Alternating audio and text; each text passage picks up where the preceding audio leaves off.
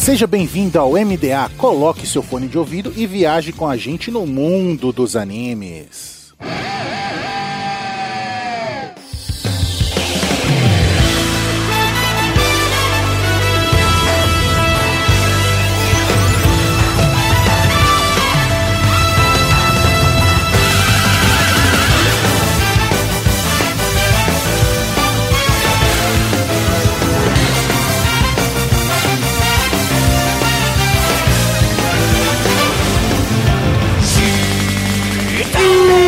Estamos no ar com o MDA, seja um navio pirata e uma nuvem voadora. Viaje com a gente no mundo dos animes. E nessa semana vamos viajar no mundo subaquático de One Piece.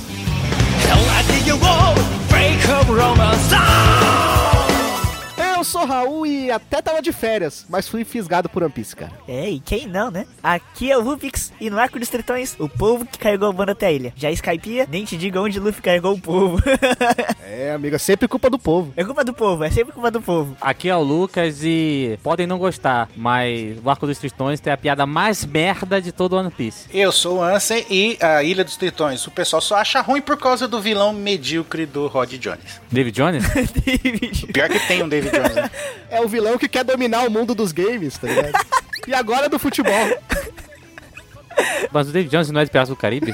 Caralho, eu, eu mirei em um, o Raul acertou em outro. Mas eu pensei nesse do Raul também, pô. Todo mundo pensou nesse. Eu pensei o David Jones do Piratas do Caribe. É o navio, pirata, tá tudo lá, mano. Fora que assim, David Jones é uma figura conhecida. Sim, sim, é do, do folclore de relacionado à pirataria. Sim, mora no Rio de Janeiro. Esses e mais vilões da internet após esse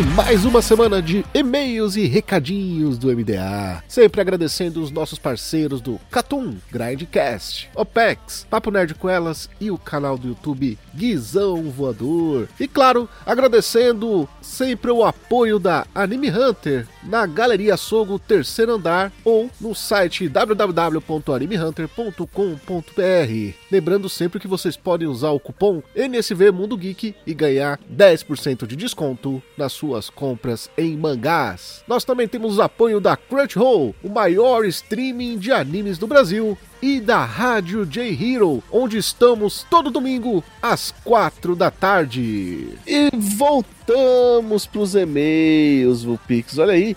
E agora vamos falar dele, Solo Leveling, o final. Ai, solo leve, cara. Uh, que delícia. E claro, Vulpix, temos aí o comentário do pessoal no Spotify. O Spotify aí, ó, fazendo novos ouvintes e comentários aí pra galera. Então eu começo, eu vou aqui falar do, a mensagem do Dr. Drashk, que já veio mandando mensagem pra gente nos ah, podcasts anteriores, certo? E ele começou aqui dizendo que ele deu nota 8. Ou inclusive, Raul, né, que gostaria de ver mais da opinião das pessoas. Aí que mandem mais notas pra gente, a gente pode argumentar a respeito das suas próprias notas aqui, né? Se você se sentir é, à vontade de compartilhar as suas considerações, né, pelo, pela obra que a gente estiver tratando aqui nos episódios. Vamos lá. Gostei do final, mas foi muito rápido. Senti como se fosse ter uma continuação do Leveling. Seria muito engraçado. O do Leveling seria tipo o Kirito e Asuna, né?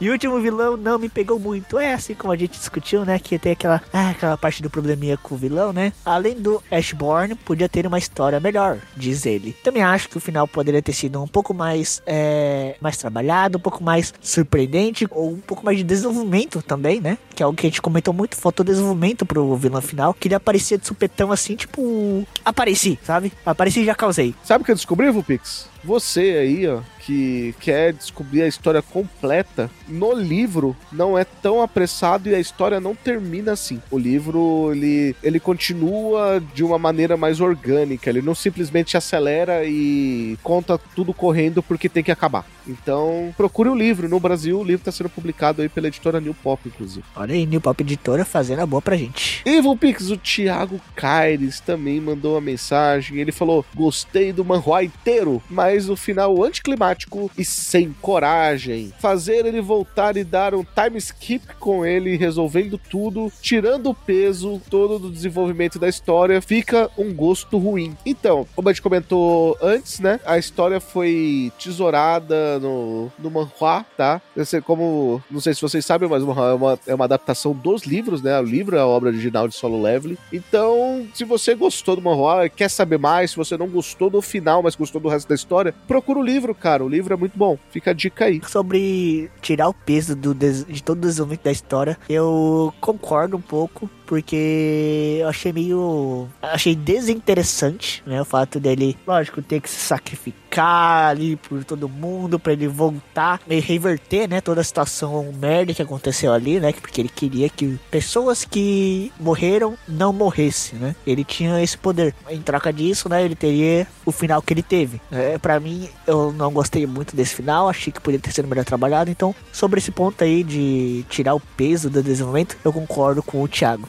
tá? Fica um gosto ruim mesmo. É bom e ruim o final. Ele consegue ser os dois ao mesmo tempo, sabe? Uma parte, por um lado, de algumas, algumas pontos ali são boas e outras pontos são ruins, sabe? Acho que se for nisso que o Soleveling peca, é bem por aí. Vulpix, já pegou a sua boia? Já peguei a minha boia, porque eu não sei nadar, mas sabemos que lá na Ilha dos Sereianos não precisa nadar. Então bora pra Ilha dos Sereanos conhecer esse universo subaquático. Partiu!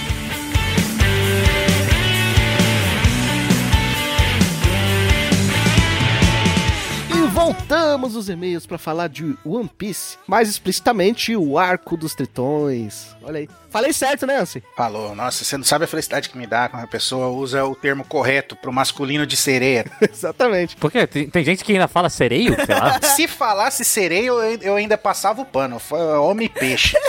Tem empresas que usam como arco dos homens peixe. Pois é. Porque no Japão, o Vupix tá aí, ele não vai me deixar mentir, ou vai, ou vai deixar eu mentir pra, pra me sacanear, aí eu não sei. Mas em japonês, teoricamente, não tem a palavra tritão, entendeu? Aí, então eles usam Não, não, homem não. peixe, entendeu? Mas o masculino de sereia é tritão. Que eles usam Gyojin. É Gyojin que eles falam. Gyojin. Parece Kyojin do, do gigante, mas é diferente.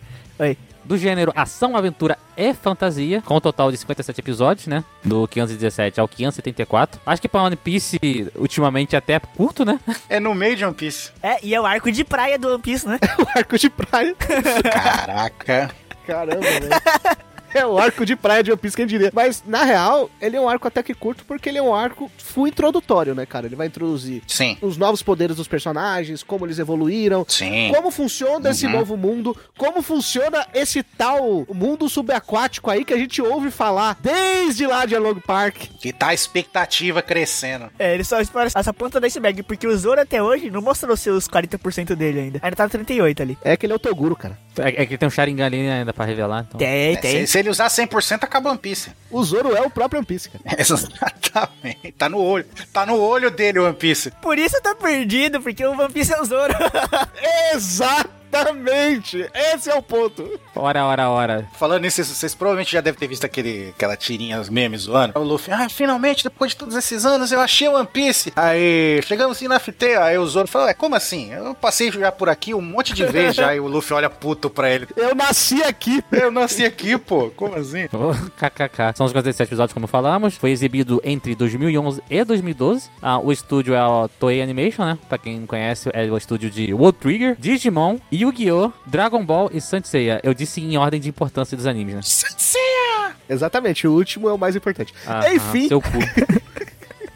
A direção é o Hiroyuki Miyamoto. Ele também dirigiu aí o filme de One Piece Gold e o Star Twink Precure, né? Cadê o Guaraná pra falar das meninas? pra alegria do Guaraná. Só uma nota aqui que é o diretor diferente do, dos episódios atuais do arco de Wano. Ele dirigiu até mais ou menos os episódios 600 e pouco, e depois mudou de diretor. Exatamente. É exibido no streaming na Crunchyroll, né? Esse arco ainda não chegou na Netflix, mas o One Piece tá na Netflix e provavelmente uma hora vai chegar na Netflix também. Aqui chegou eu fico muito feliz, cara, porque Netflix não tinha One Piece aqui- antes. É que a Netflix tá trazendo no Brasil os arcos completos com a dublagem. E tá vindo tijoladas e tijoladas de episódio, assim, muito rápido, cara. Eles estão é. dublando a toque de caixa. É impressionante. Uhum. É, se continuar, né, que a dublagem é da Unidub, né? Então acho que deve continuar com a mesma dublagem, não faz sentido nenhum mudar, né? Então, sim. Inclusive, a dublagem é muito boa, né? Exato. É só ver aí os exemplos de animes que eles já dublaram, né? É, mano, Mob Psycho e Bug Stray Dogs, mano. Pra mim, uma das melhores dublagens recentes, tá ligado? Cara, dublagem de Jojo tá fenomenal. Qual de eles dublaram? O primeiro? Tá dublando tudo. A todos? É, o último que saiu foi o Giorno. Ah, o Golden. Tá na mesma pegada do One Piece, que vocês estão dublando de temporada em temporada. A fonte é o mangá, né? Porque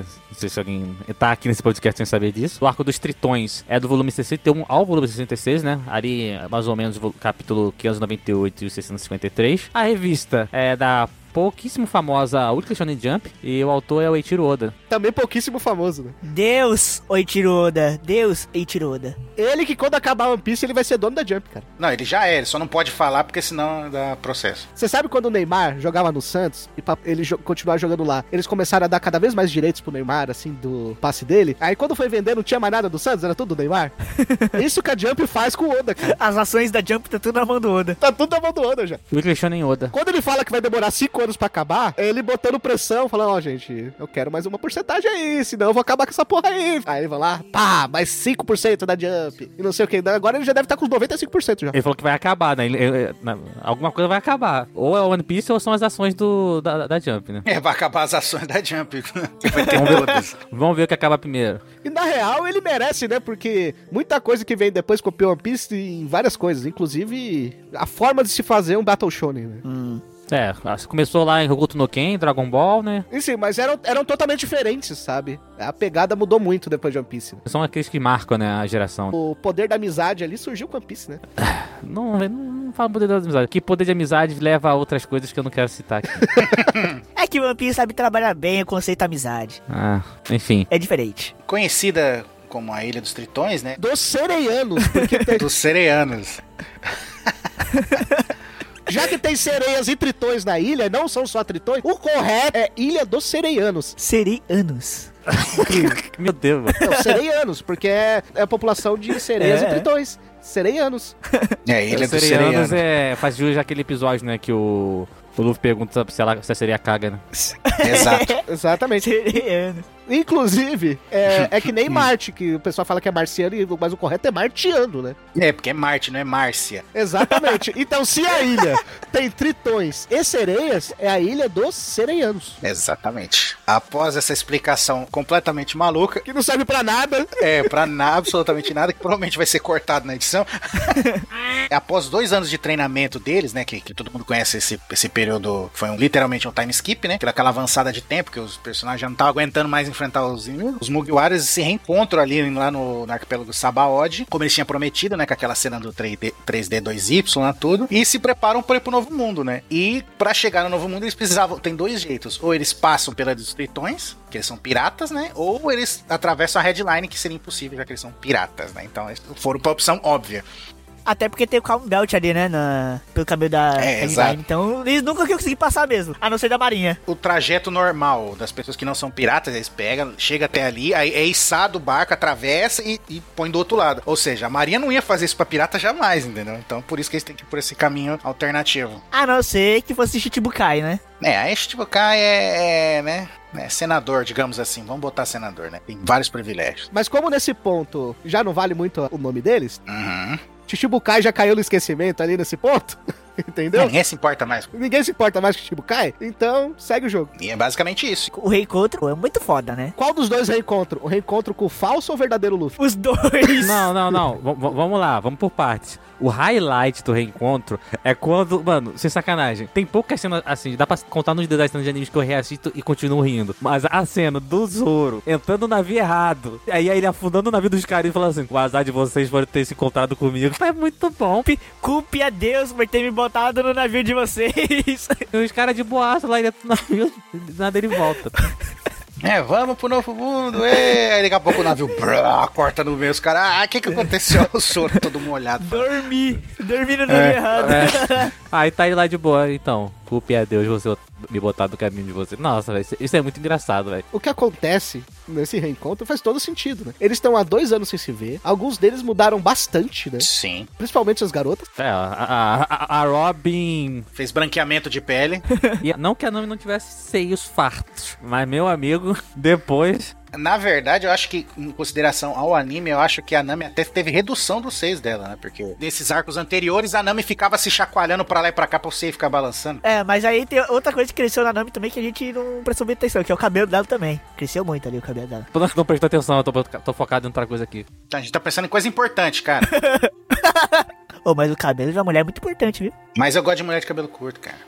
Eu também, mas eu gosto de qualquer, qualquer jeito, pô.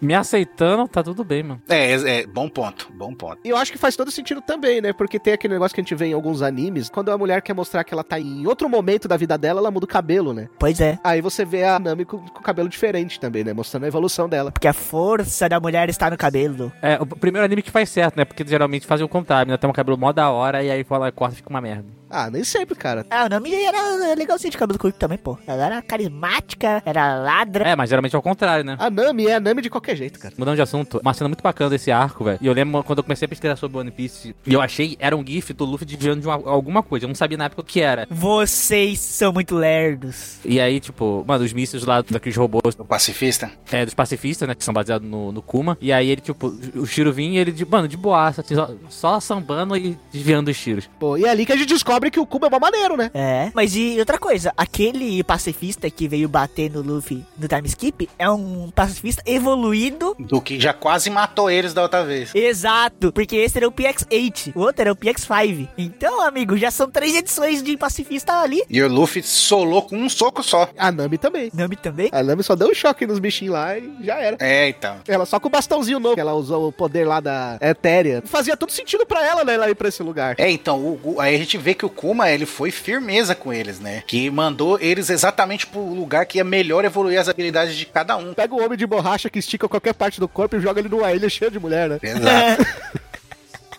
Esse cogumelo estica. É, cara, é- essa cena, velho. Puta que pariu. Oda. Oda. Por que, você faz isso, Oda? Essa cena, eu, eu falo o seguinte: Oda, tira a mão do pinto e põe a mão na consciência, meu amigo. Pelo amor de Deus. Mas as cenas que eu acho foda é os fake Mugiwara lá, tá ligado? Eles fazendo. Mano, é- os caras muito toscos. O Chopper e o Luffy ficam achando que, que são eles mesmo, tá ligado? É- Coitado, o Chopper ele é muito inocente. Não, coitado do Chopper, foda, porque, mano, aquela Robin fake, vocês vocês já repararam a cena? Já. Que ela tá com aquele pepino na mão. Do- mano, o que que parece que é aquilo, mano? Você é louco. Ela com a pancinha de chope ali. Não, é a, é a Nami fake que tem a pancinha de Chopper. É a Nami fake. Que ela tem a sainha, e tem a pancinha, e tem a blusinha, aí a, a pança fica pra fora, né? Mano, é muito zoado. É, o, o- o melhor disso daí é que os caras refaz várias cenas clássicas de One Piece com eles no lugar, tá ligado? Aham. Tipo, a, a- a cena lá do Eu Quero Viver, aí tá a Robin fake, ah, diga que você quer viver, aí ela, eu quero morrer, tá ligado? mano, um monte de cena refeita com aqueles caras, velho, é muito bom, mano. O fake Frank, ele parece muito aqueles personagens. Não sei se você vai lembrar a gangue gangrena do Meninas Superpoderosas. Sim, Mano, sim. o fake, o, o fake Frank é muito gangue, gan- é, gangue gangrena. É total, é total aqueles carinha, velho, pode crer, mano. Durante várias vezes nesse arco, o Frank roubou a cena, né, cara? Já ele já chega, tipo, ele é um robô! Né, o robô tá mó grande, mano, assim, e quando eles estão descendo já? Cara, nossa, tá ficando cada vez mais escuro, né? Porque as profundezas é escuro. Não, o. Não se preocupe, eu tenho, eu instalei lanternas. Aí os caras, nossa, né? O Zop e o Luffy. Ele colocou no olho, vai ser tipo uns raio laser, não sei o que. Aí ele brilha os mamilos, o Zop dá um tapão nele. Para com isso, cara. Puta que pariu, ó, tem faróis agora. O cara solta coca pelo nariz. O cara solta a coca pelo nariz. Ele criou um botão pra mudar o cabelo, cara. Que é o nariz dele, fica apertando o nariz. O Frank ficou muito foda mesmo. Será que essa situação aí a gente pode falar sem ser sexualmente é, relacionado? Falar que o, o, o Frank ficou de faróis acesos? Sim. falando do seio e não é um termo sexual. Esse termo também funciona no Japão, ou Pix? Não, não tem esse termo no Japão. ah, mas agora tem, cara. Porque foi, serviu como uma luva, cara. Não é possível. pois é, né? Não, o Oda deve ter pesquisado. O Oda deve ter pesquisado, não é possível. Porque, mano, encaixou certinho, velho. Aham. Parece que o Oda tenha, pegou a listinha do Jorge Lucas de dar nome de personagem zoado em português. Aí Ele falou: Deixa eu ver palavras em português zoado. Ah, tá com farol aceso. Eu vou fazer isso, os caras vão rir. Os japoneses faz de sacanagem, né? Faz. A, uma- a mais gostosa do anime se chama Boa. Não é à toa, irmão. As coisas não acontecem por acaso. Além do Luffy, o Oda é brasileiro também, né? Exato.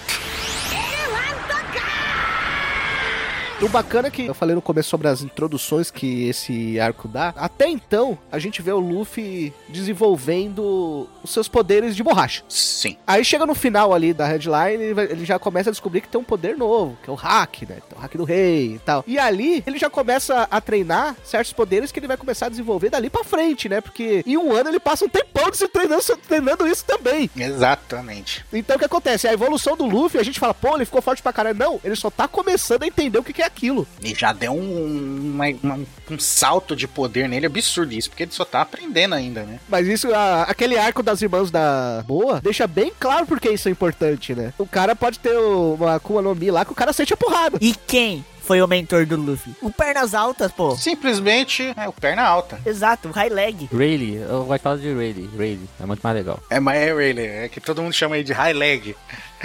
aí, fica, aí o pessoal fica aloprando falando que é perna alta. Ah, pra, pra mim eu, eu tava perdendo alguma coisa que vai assim, caralho, será que eu falei sempre errado? Não, você sempre falou certo. Não, eu falei errado, eu falei errado de propósito.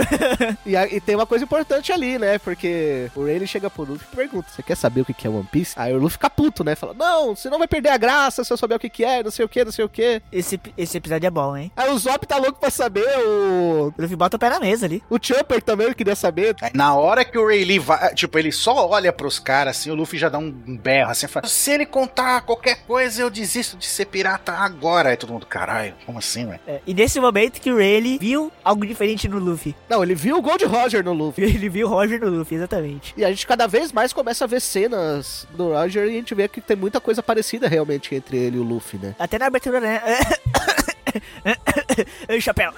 pois é. E sem falar que ali a gente já tem uma certeza absoluta que o One Piece é alguma coisa palpável. Existe. Você conhece a lenda viva e ele fala assim: Eu posso te contar o que é se você quiser saber. Exato. É tanto que, tipo, o One Piece realmente tava começando a virar real uma lenda, assim. Só que, tanto que o, antes de morrer, o Barba Branca ele teve que confirmar, né? Ali, o One Piece é real. É real. Bem na hora que tava transmitindo pro mundo todo, né? Aí, tanto é que o Son Goku fica tiltadaço, fala assim, puta que pariu, me fudi. Porque com a morte do Yonkou mais poderoso, né? Ele fala assim, não, agora o pessoal vai dar uma acalmada, né, velho? Né, Se a Marinha conseguiu matar o cara mais fodão, né? Aí ele vai lá assim, não, pera aí. E joga querosene no bagulho. É, né? ele pegou os novos postulantes da rede dos piratas e fala assim: então, é isso aí, cara, ele existe. E aí você depois tem lá o Alex pegando e falando: não existe. E isso é bacana, porque você acaba com algumas coisas que você descobre no começo da história e você vai indo pra uma coisa muito mais profunda. Por exemplo, os Chichibukais é uma coisa que vai acabando, né? A partir do momento que você chega no novo mundo. Daqui a pouco é você contra os quatro imperadores,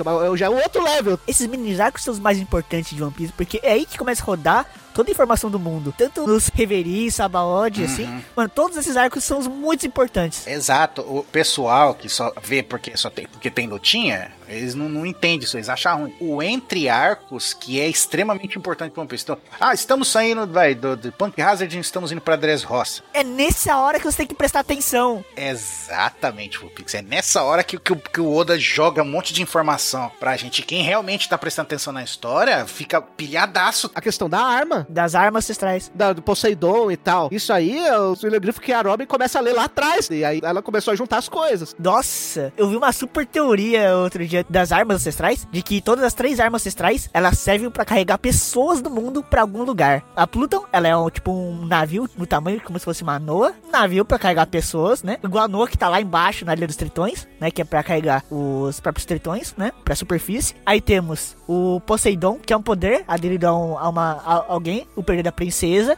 né, a princesa sereia. De controlar os reis dos mares. Isso que ela pode comandar pra eles carregarem também qualquer coisa, né? Seja, sei lá, alguma, algum objeto, pessoas ali em cima deles. E temos A piada pronta e Uranus. a Uranus, que provavelmente é uma ilha. Mas eu não vou explorar por que, que é uma ilha, porque isso já é spoiler recente dos mangás, né? Mas. E que. Provavelmente todas essas armas ancestrais, elas servem pra carregar pessoas pra algum lugar. Pra onde? Pro banquete final e festejar o One Piece. Onde todos viram um só. Em um lugar só, uma festa. Sim. E outra, como que é o nome do navio que os Reis dos Mares carrega lá? Noah. Boa. É, é aquilo lá não é à toa, cara. É a Arca dos Escolhidos. É a Arca de Noé. As referências do Oda nunca são à toa. Os próprios tritões, eles não sabem pra que serve direito. Por que, que a gente tem um barco desse tamanho aqui se a gente não pode usar? É, provavelmente é pra sair dos mares carregar esse barco, né? Sim. E você vê que os Reis dos Mares, o que, que eles fazem? Quando quebrou todo o navio? Navio. Eles vão lá mandar consertar. Ele ainda vai te servir o propósito, eles falam. Então, ou seja, não tá ali à toa. Alguma coisa vai rolar. E realmente, se você pegar os desenhos que eles representam a Arca de Noé, o Noah, o navio, é igualzinho. É igualzinho. É, então, e tem outra coisa relacionada a isso daí, só que a gente ainda vai apresentar um certo personagem mais pra frente aqui. Madame Charlie. Exato. Quando a gente for falar, a gente retoma essa teoria aí, porque faz sentido. Eles têm todas as apresentações, eles se encontram e vão para um novo mundo. Ah, antes disso, a despedida é emocionante do Luffy com o Rayleigh, porque o Luffy, ele bota as mãos no, no alto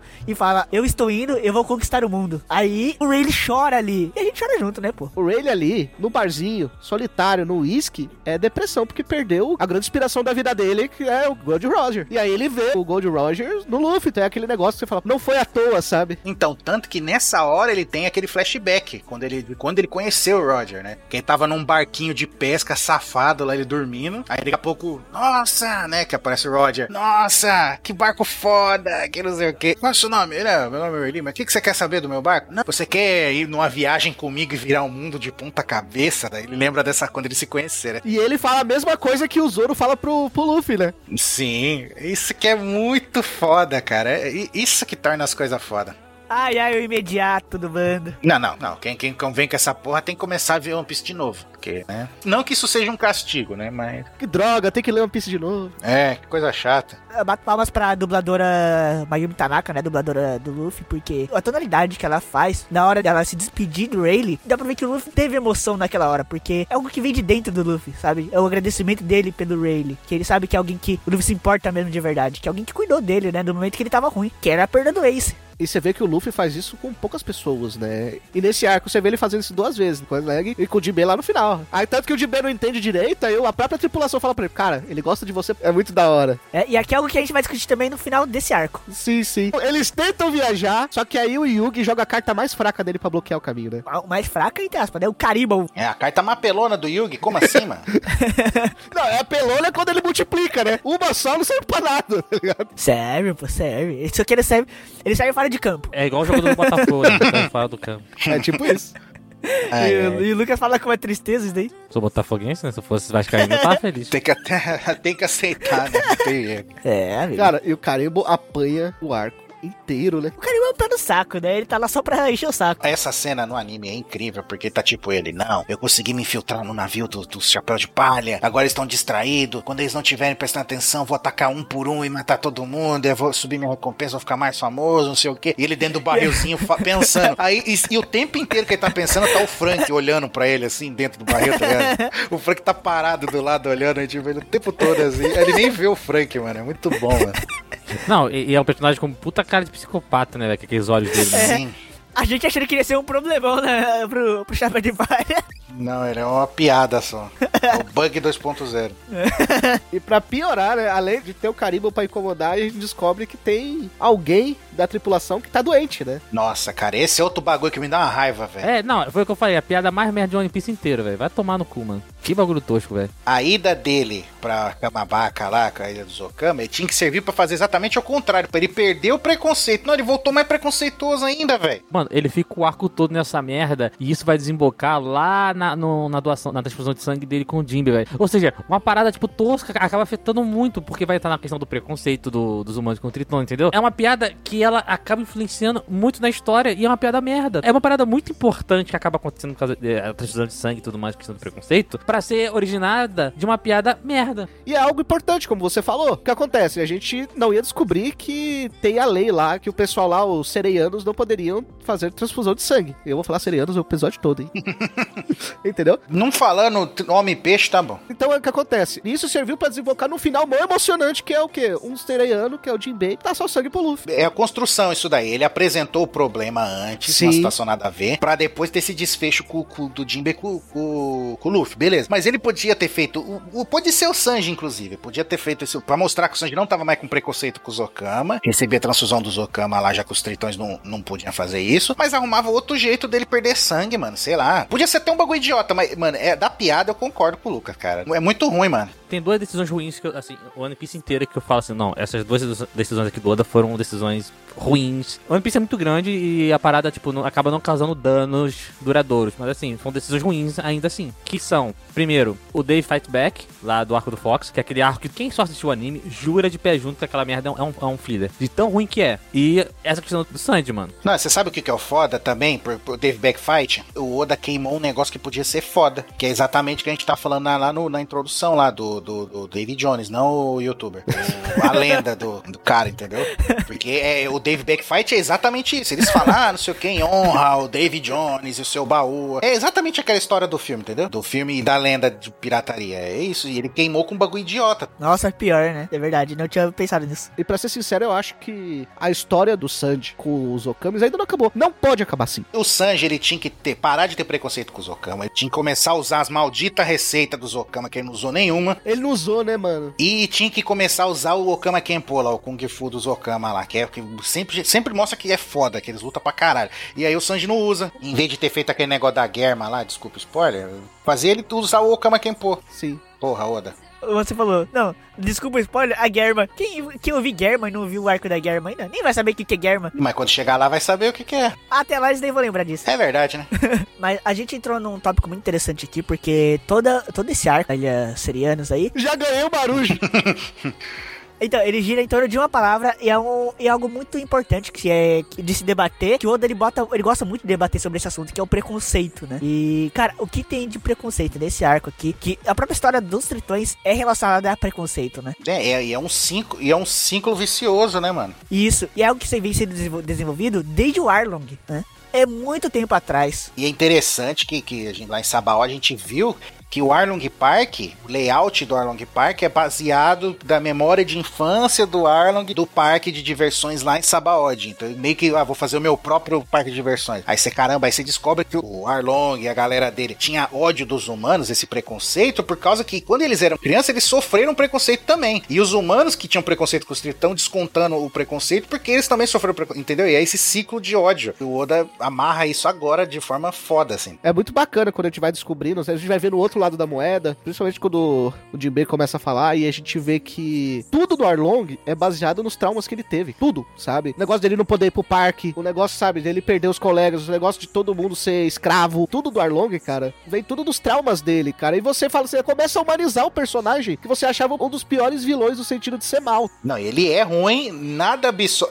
nada absolve ele, mas você entende a raiva dele, entendeu? Sim, exato. Ele não é só mal, mais mal que o pica-pau, porque sim, ele teve os seus traumas, né? Tá, a gente absorve, a gente absorve o Hat, né? É, porque o Hachi, ele foi porque ele é aquele cara, tipo, legalzão, assim, nice guy, que ti- tinha os amigos dele que era barra pesada, mas como era amigo, ele tava junto. E que no fundo a gente vê que o Hat é uma gente boa, né? E ele foi, foi Maria, Maria vai com as outras, foi, entrou no embalo dos caras e os caras tava na pilha errada, entendeu? E é bacana como as coisas vão desenvolvendo. Vai Arlong, a gente vai ver o símbolo do sol no Hat. Aí daqui a pouco a gente vai lá na, na Boa Hancock, quando a gente vê o símbolo do dragão lá. É foda, né, cara? A história dessa tatuagem do, do Pirata dos Sóis é pesada. Porque o, o líder dos antigos piratas Tritã lá, que eram os piratas do sol, era o Fisher Tiger, que é tipo um revolucionário lá. O cara que libertou. Os escravos, foi até em Mary Joyce lá, que é a capital dos Tenryubito lá, tipo onde fica o governo mundial todo. Ele foi lá, arrebentou com tudo lá, soltou escravo, era tritão, humano, mink, o diabo que fosse, ele soltou todo mundo. Ele salvou a Boa Hancock, que é muito mais importante.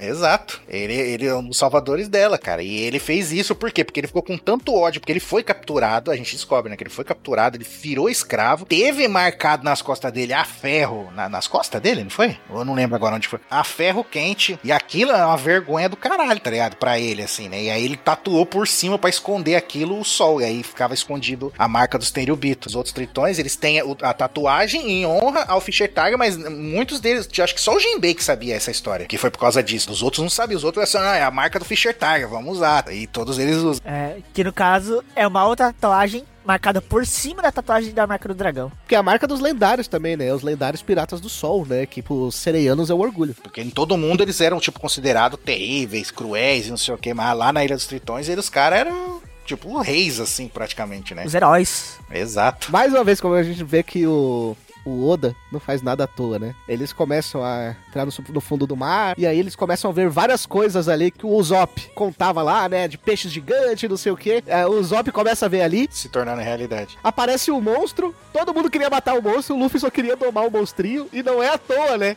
É, o grande surumê. É, porque tava o Surumê, que é o Kraken, né, das lendas, tava tentando comer e, e matar um Megalodon, né, um tubarão que jurássico lá, gigantesco. E os dois são gigantescos, então, tipo, tava os dois brigando, e o Megalodon tá tentando fugir. Aí o Luffy vai dar um cacete no Kraken, aí o Megalodon fica feliz, agradece e vai embora, e aí, aí o Luffy doma o Kraken. É nesse momento que tem o primeiro Red Hawk, né? Sim, sim, é o... exatamente. Não, é o Red Hawk ou é o Elefantogun? Eu acho que é o Elefantogun porque foi, foi, o golpe foi efetivo. O Red Hawk não funciona em ninguém. Nem no Rod Jones funcionou o golpe, então. É o Elefantogun. É o. Que é revestido com hack, né? Isso, que ele, ele- ele é, o Gear, é o Gear 3, aí que ele tem hack e aí dá porrada. Isso, com, com o hack do armamento. E ele precisava revestir de qualquer forma porque ele fica fraco dentro da água, né? E aí ele dá uma cacetada no crack, o crack é derrotado. E aí, como ele passou esses dois anos treinando na ilha cheia de monstros, né, ele aprendeu a domar o monstro. Aí ele doma o, o Kraken, que é a ilha, e dá o nome de Surumê pra ele. Ele vira amigo dele, né? É muito bom.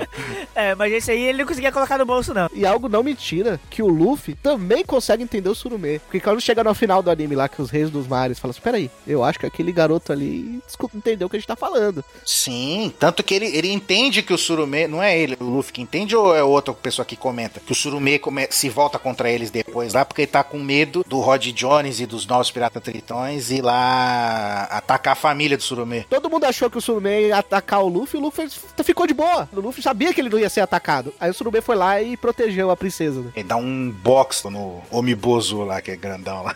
Dá um gancho, né? O Oda, até pro Kraken ele dá desenvolvimento de personagem, que incrível esse cara. Mas isso pode ser muito importante no futuro. Ainda mais pra um cara que nem o Luffy que não pode entrar dentro da água.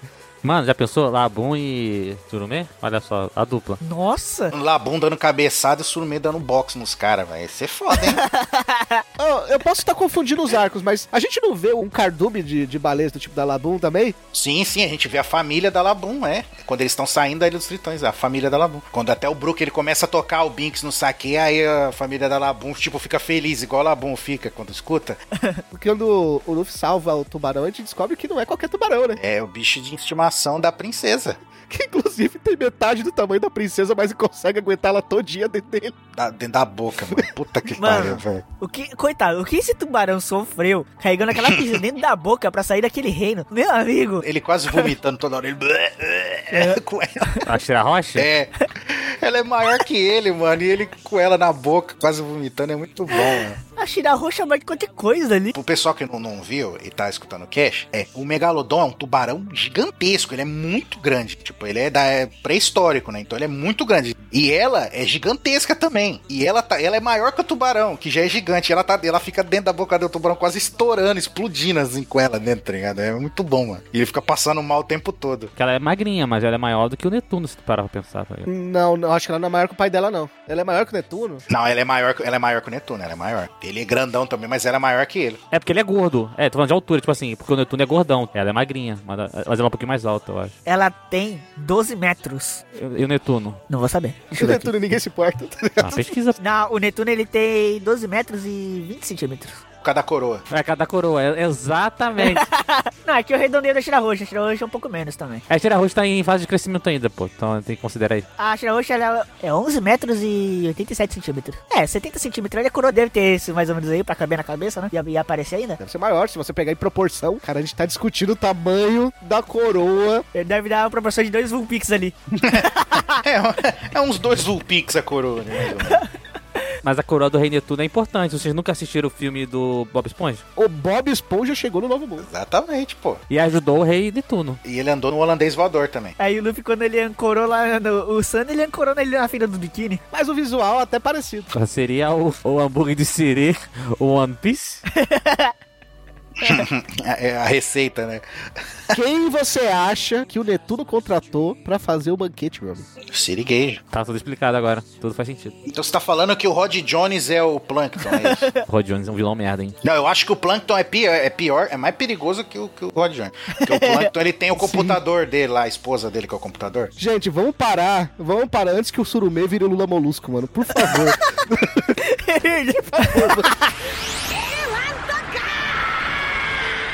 vamos parar pra pensar. Esse negócio de esteroide também é uma decisão também que eu achei meio zoada do Oda. Mas é um assunto que tava em pauta na época, sabe, no mundo inteiro. Esse negócio de questão de asteroide, não sei o quê. Eu achei até interessante, espertinho da parte dele, ele usar isso. É, e ele usou de um jeito interessante, porque, tipo, é aquele negócio, dá aquela falsa sensação de poder e no final você vai se fuder, entendeu? Ele tá fazendo contra-propaganda. É o famoso diga não às drogas. É, vai, vir, vai ficar velho sozinho e acabado. Nesse arco, Proerd olhou pro One Piece e fez assim, ó.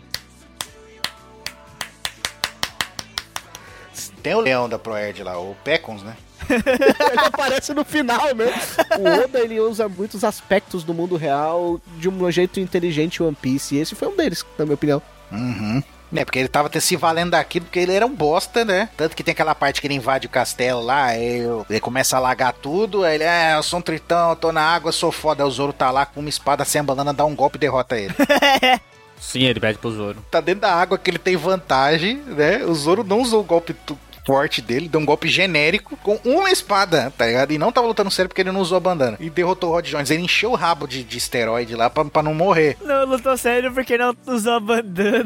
Se o Zoro tivesse em terra firme, se não tivesse raro, ele tinha transformado o Rob Jones em sushi, cara. Ali. Ele tinha detonado aquela ilha. Mano, e dentro da água ele derrotou o cara. Ele deixou ali uma marca igual o que o Mihawk deixou nele. Exatamente, descontou. Agora passei pra frente. Agora você se vira pra descontar aí. E o Rod Jones vai sofrendo umas mutação por causa dos esteroides lá. Ele é normalzinho, cabelinho, tipo o Michael Jackson lá, vilão do Kimetsu. Quando o Zoro quase mata ele, ele enche o rabo de, de esteroide, ele fica albino lá, estranhão. E aí depois no final ele fica na modo com o olho vermelho lá. Aí depois ainda termina a verear com o Shiba lá. Modo nóia no final. Modo noia. Mas se você olhar, é uma coisa que a gente só vai perceber no final quando a gente descobre, né? Ele vai ficando albino porque ele vai envelhecendo. Ele vai ficando com o cabelo branco mesmo, de tanto esteroide que ele vai comendo, né? É. Tanto que quando você vê ele na prisão lá no final, ele é o que tá mais fudido, assim, mais veião. Porque ele é o que comeu mais esteroide. Ele tá, tipo, com banguela, magricelo, careca. Ele comia os esteroides lá como quem come, sucrilhos com leite. Ele pegou na. Ele encheu a mão ali de esteroide. Mão- ele deu uma mãozada no bagulho e comeu, mano. É, tem várias cenas dele enchendo a mão, tipo, e comendo como se fosse doce, jujuba, tá ligado? É. Exatamente. É foda como uma frase do Luffy ele tem impacto, né? Porque durante a luta, o Rod Jones ele fala, né? Ah, não sei o que, eu vou me tornar o rei dos piratas. Aí o Luffy ele só vira e fala: No mundo, apenas um rei dos piratas já basta. E aí ele tá falando dele, né? E o Rod Jones tá no cacete, né? Não, e é legal que, tipo, pode parecer clichê, né? O Luffy sempre falando, ah, eu vou ser o rei dos piratas, que ele sempre fala, qualquer coisa. Quem é você? Eu sou o Luffy, você é o rei dos piratas. Ele fala isso pra Big Mom, inclusive. Mas é esse que é o ponto que eu ia chegar. Ele fala isso o tempo todo pra todo mundo, qualquer, qualquer momento ele fala isso. Mas quando ele tá falando sério, você sente a diferença do quando o Luffy tá falando sério, entendeu? Ele muda até a, a expressão dele, tá ligado? Ele tá, por exemplo, a Big Mom, ele tá falando sério. Aí você fala, pô, tanto, tanto, tanto que é uma cena marcante. Agora quando ele tá falando away, aí, quem é você? Eu sou o Luffy, eu sou o rei dos piratas, sabe? É, é, é bobo. Mas quando ele tá falando sério, você fala, caraca, você sente o peso, né? E é o caso que ele fala pro Rod Jones, ele tá falando sério ali. Cara, eles chegam na ilha, tem um dia de spa, né? Aí tem um episódio de praia, que eles vão lá pra, pro laguinho, tá ligado? No fundo do mar.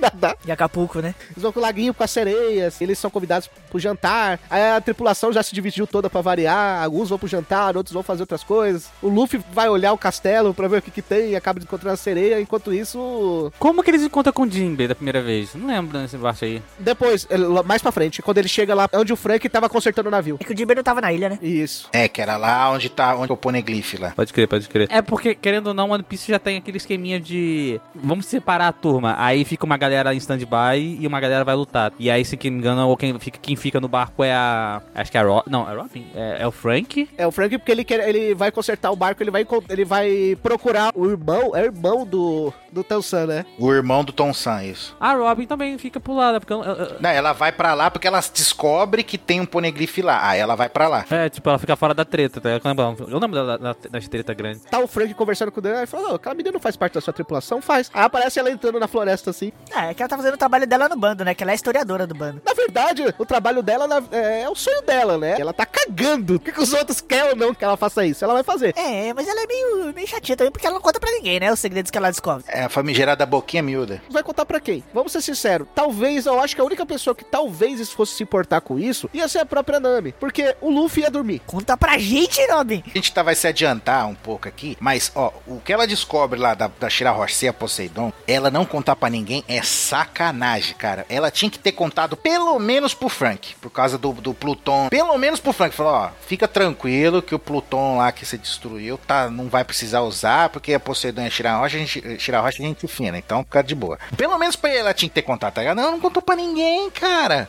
A, a Robin é aquele tipo de pessoa que tu fala assim, então, ninguém perguntou. Tirando o Brook, que, né, é um morto, ela é a mais velha da tripulação, né? A postura dela vai ser diferente mesmo, tá ligado? Ah, não, o Frank é mais velho O que ela. Frank é mais velho? O Frank é mais velho. O Frank tem 35, 36, negócio assim. Ela tinha 28. Mas, mas não conta também que é, é meio robô. Não conta. então, então ele é mais velho, pronto. O Jinbei é mais velho. É, agora, agora, agora. Não é humano, mas não é humano. Tá rolando um preconceito aí, hein, mano. Contra os puruossos e contra os sereianos aí. É porque, querendo ou não, mano, a, a postura desses personagens são diferentes. Você vê que, tipo assim, o jeito de agir deles, entendeu? É tudo diferente. Se você parar pra analisar, voltando pra Robin, todos têm a sua side quest, né? Todos querem alguma coisa e eles fazem isso independente do bando. A Robin também. Olha só, se você pegar a interação dos personagens ali que, ent- que entram naquela primeira fase ali de Ace Blue, os personagens que entram no bando nesse Blue, a interação deles é totalmente diferente da interação dos personagens que entram depois. Você pode perceber isso, mano. Quais são os personagens que entram depois de Blue? Robin, Brooke, Frank. Os, os personagens antes de Alabasta e os personagens pós Alabasta são. A interação deles são completamente diferentes. É, é tipo assim, a sensação que dá é que os personagens pré-Alabasta, eles são realmente parças, amigos de escola, sabe? Aquela galera que da escola. E os outros parecem que- amigos que você vai encontrando mais velho. A interação é diferente, entendeu? Mas não deixa de ser isso, né? Porque quando eles se encontram de novo, tem aquela cena da, da promessa, né? Que eles colocam o pé na mesa, né? Eles fazem tem o flashback daquela cena. Nem todos estavam naquela cena, então nem todos sabem qual foi aquela promessa. Independente se eles estão cumprindo ou não. A Robin não tava naquela promessa e ela tá cumprindo, mesmo assim. Aquilo foi muito importante. Algumas coisas que vieram pra trás eram importantes. O que a Nami passou, o que o Zop passou, é importante pra deixar o grupo mais unido. E quando os outros se encontraram foram em situação diferente, eles também tiveram seu nível de emoção pra fazer parte do grupo, mas é claro que vai se perdendo coisas que eles não fizeram parte. Né? Quando eles chegam lá no castelo e cada um vai pro seu canto, caramba, quatro, a gente descobre que aqueles piratas que eles vêem lá no começo, que se lascam e tudo mais, eram capangas de um cara que tava ganhando notoriedade na ilha dos sereanos, que é o Rod Jones. Ele com o poder ali da bomba, poder dos esteroides, ele pega e, e consegue dominar o castelo ali, as duras penas, vamos ser sinceros, porque quase que o Zoro leva solo a todo mundo, né? Tudo bem, Foi aí que, que começou pra valer a fama do Zoro Sola? Porque eu- ele já fazia isso antes, né? Mas acho que foi aí que, que pegou com força essa fama aí, né? Tanto que virou piada no, no, no One Piece dublado isso daí. Porque vamos ser sinceros, o Zoro sola mesmo, cara. E aí eles vão cada um pro canto e eles acabam desembocando todo mundo lá onde o Frank tá, né, com o navio. E a maneira mais interessante de desembocar lá é a do Luffy, porque a sereia queria sair, tinha o sonho de sair de casa, ver a cidade, não sei o quê. E queria ver o túmulo da mãe. Ela queria ver o túmulo da mãe, que era lá, que ficou lá. Só que ela nunca pôde sair, né, por vários motivos. Assistindo de começar a gente achava porque ela era medrosa. Só tem um tarado atrás dela. Aí o Luffy tem um grande plano de botar ela dentro da boca de um tubarão que é menor que ela e falar, vamos dar um rolê.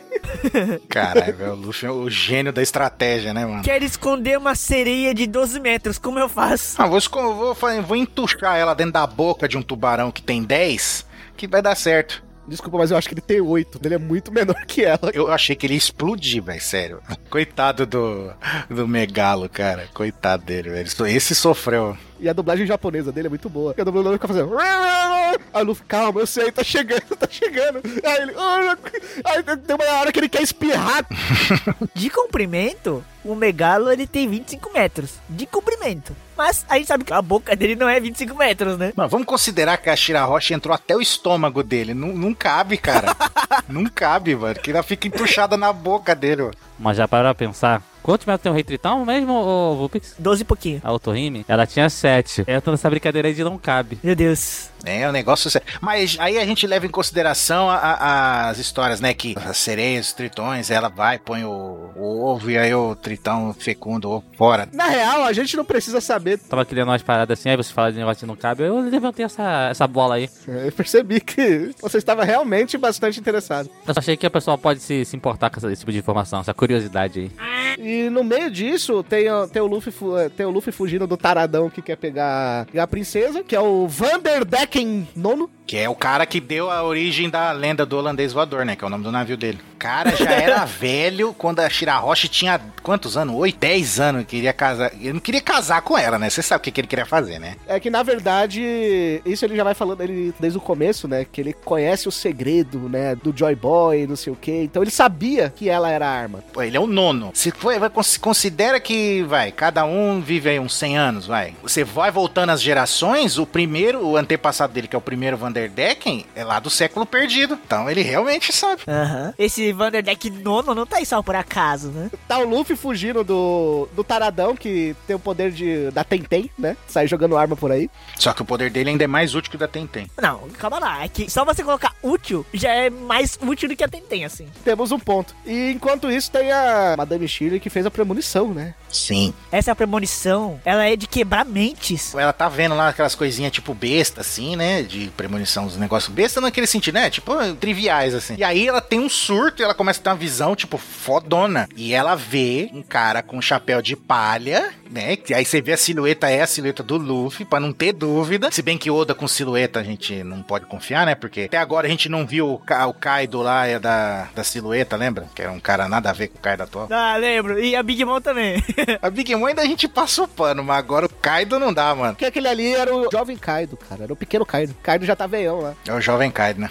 Acho que nem o Jovem Kai. Mas a gente vê que é o Luffy, tipo, e, e ela fala, "Pô, esse cara vai destruir a ilha dos tritões. E aí automaticamente vira a população toda contra eles, porque ela nunca errou as previsões dela, desde que ela era criança. Quando a guerra dos 10 contra 100 mil acontece e o Luffy começa a, socar o Rod Jones e tal e começa a quebrar tudo, ela até pensa, fala, será que foi isso que eu vi? Será que é agora? Mas só que aí passa o arco inteiro dos tritões e a gente não vê essa cena acontecendo. A Madame Chile errou? Provavelmente não. Provavelmente já tem uma visão do futuro muito, muito mais pra frente. Eu quero ver o Luffy botar fogo em alto marca. É, né, exato. E outra, ela aí, ah, mas é, mas é uma coincidência. Não, a gente vê os personagens comentando, não, ela nunca errou. Ela, desde que ela era criança, ela tem as previsões, ela sempre acertou. Inclusive, ela previu a era dos piratas. Ela sabia que ia acontecer a era dos piratas, que ia ter uma, essa revolução que o Roger fez, ela previu isso daí. Então, tipo, ela acertou até agora, entendeu? É, E então. fica nessa expectativa de que ela, quando que vai acontecer a cena do Luffy destruindo. Só antes da gente voltar lá pra teoria que a gente tá falando no começo, só uma curiosidade que passa desapercebido pra muita gente, mas é falado que a Madame Charlie, ela é a irmã mais nova do Arlong. Aí, tipo, esse é uma- é uma linha de diálogo. Se você não prestar atenção, passa e você não vê. Ele tem toda uma explicação que os sereianos, ele, eles podem nascer tanto como com formato meio humano, meio peixe, quanto mais pra peixe do que pra humano, né? Por exemplo, o Hachan, ele é mais peixe do que humano, né? Ele tem aparência de, de- do, do- da Lula lá, né? E já os sereanos, os outros têm, tipo, a cauda de peixe e dorso humano, normal. É tipo a Shirley, né? A Charlie, né? Exato, igual ela. E também tem outra coisa que explica também. Por exemplo, ah, se tem um. Vai, suponhamos que o Hachan casa com a sereinhazinha lá, esqueci o nome dela. Kame. A Kimi.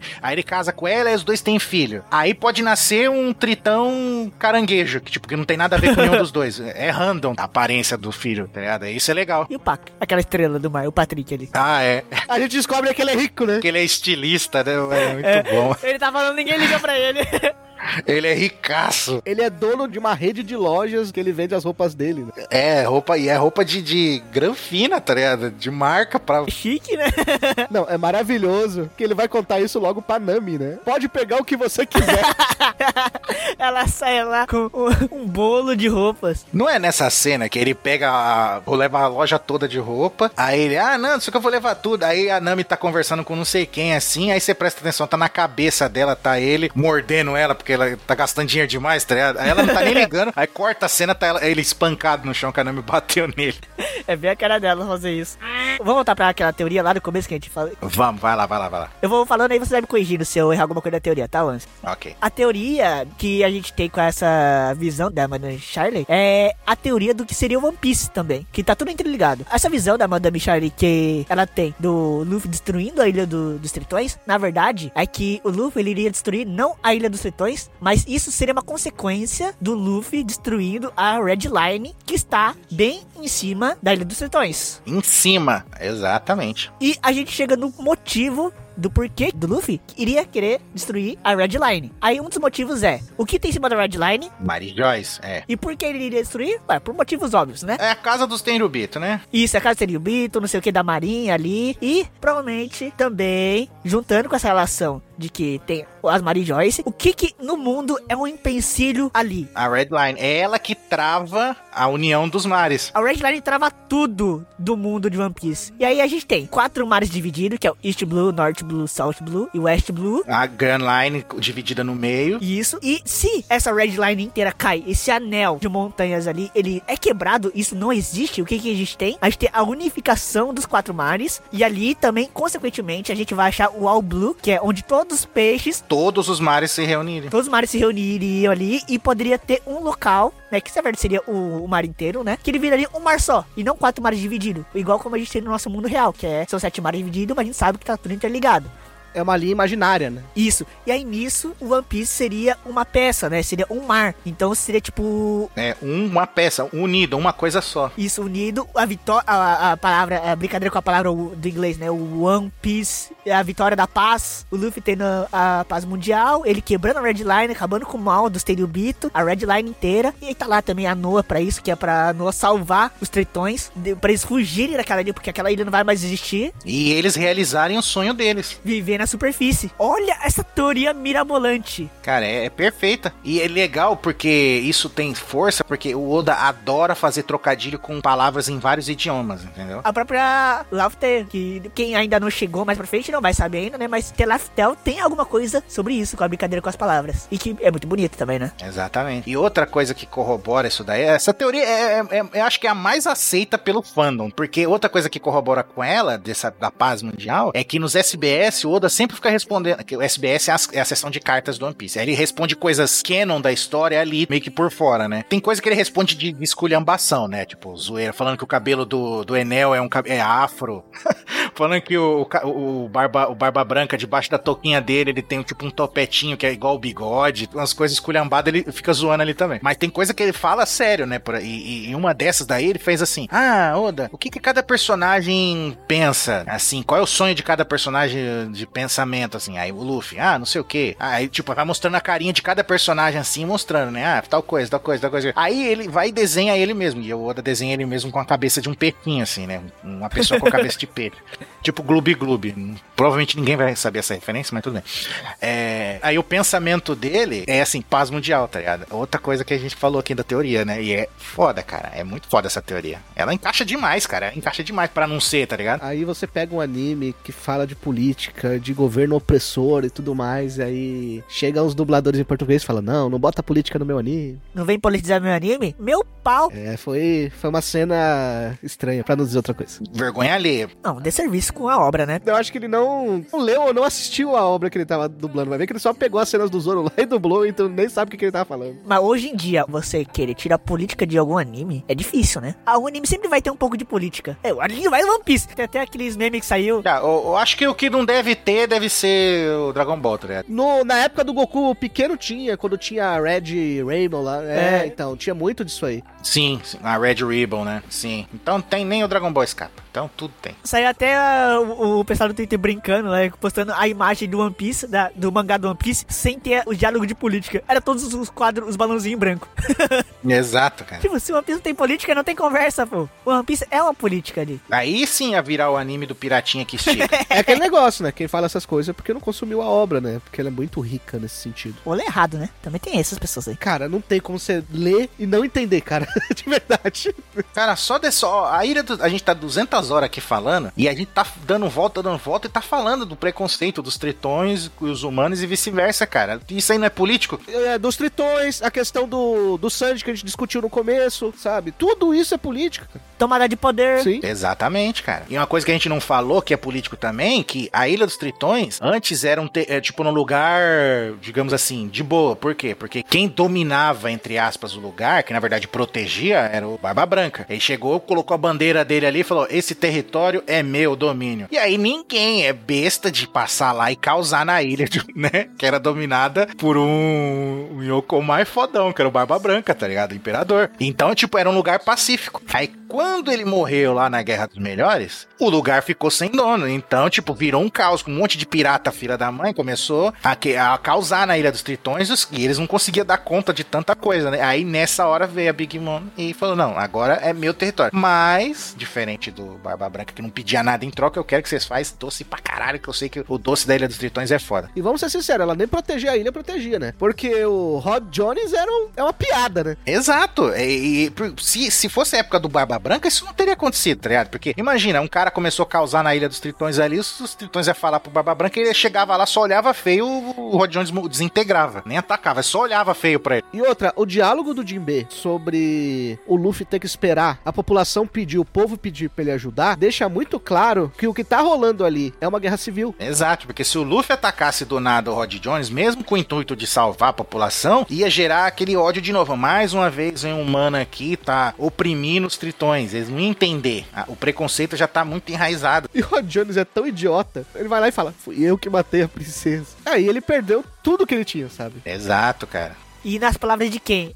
Sim, porque mesmo ele sendo o vilão, ele tinha o apoio de parte da população ali, sabe? Que, tipo, falava assim, realmente, porque esses humanos são um bando de opressor. E o pessoal da realeza tá apoiando os humanos e não sei o quê. Quando ele vira e fala assim, não, quem matou a antiga rainha não foi os humanos, fui eu, ele perde todo esse apoio que ele tinha. Tudo bem que ali ele já tava querendo se garantir na ditadura que ele queria promover, né? Voltando no ponto da Big Mom, ela não foi lá ajudar porque ela quis. Ah, não, não tô fazendo nada, vou, vou fazer isso aqui. Não, quem é, é- esse ponto dela falar que é território dela partiu do Jinbei. O Jinbei foi lá falou: "Não, eu ofereço aqui a aliança dos Piratas do Sol, vão ser sub... ele vi- depois que o Fisher Tiger morreu, ele virou o líder dos Piratas do Sol. E aí ele ofereceu a aliança dos Piratas do Sol como subordinado dos Piratas da Big Mom pra ela colocar a bandeira lá e fazer isso daí. Então, e mesmo assim ela queria pagamento, né, deles, entendeu? Então, foi a atitude do- dos tritões correr atrás disso, né? Não foi altruísmo dela, né? Tanto que o Jinbe, ele se sente meio que como se estivesse traindo, né? Ele tiver, tanto que ele, ele não vai pro castelo encontrar o Luffy, ele fica lá no floresta, e espera o Luffy lá, porque ele não se sente digno de ir pra lá, né? Ele ainda tem vergonha de tudo que ele fez no passado, tudo que ele passou, sabe? Tanto que ele só vai encontrar com Sim. o povo, com a população, as, as pessoas só sabem que ele voltou quando o pau comeu e ele sabia que o Luffy não ia se segurar, né? Exato. Aí, tanto que o pessoal, quando o pessoal começa a ver ele, fica, ah, Jinbei, Jinbei. E o pessoal respeita ele pra caramba, porque ele foi o líder do, Do exército, né? do exército na época do Fisher Tiger. Então ele é, é adorado pelas pessoas da cidade, né? Mas, mas é exatamente como você falou, Raul. Ele tinha vergonha disso daí, ele tava tanto tava evitando voltar ali. O Jimbe era o Shanks do Tiger. Se o Shanks era o número 2 ali do, sei lá, número 3, né, do, do Roger, o, o Jimbe era o número 2 ali do, do Tiger, né? Exatamente. Tanto que, tipo, os caras nem teve quem, quem que vai ser o líder agora, não. O Jinbei, já tá mais do que certo. E sem falar que, tipo assim, o, o Jimbe é um personagem, assim, em questão de personalidade, impo- imponência e tudo mais.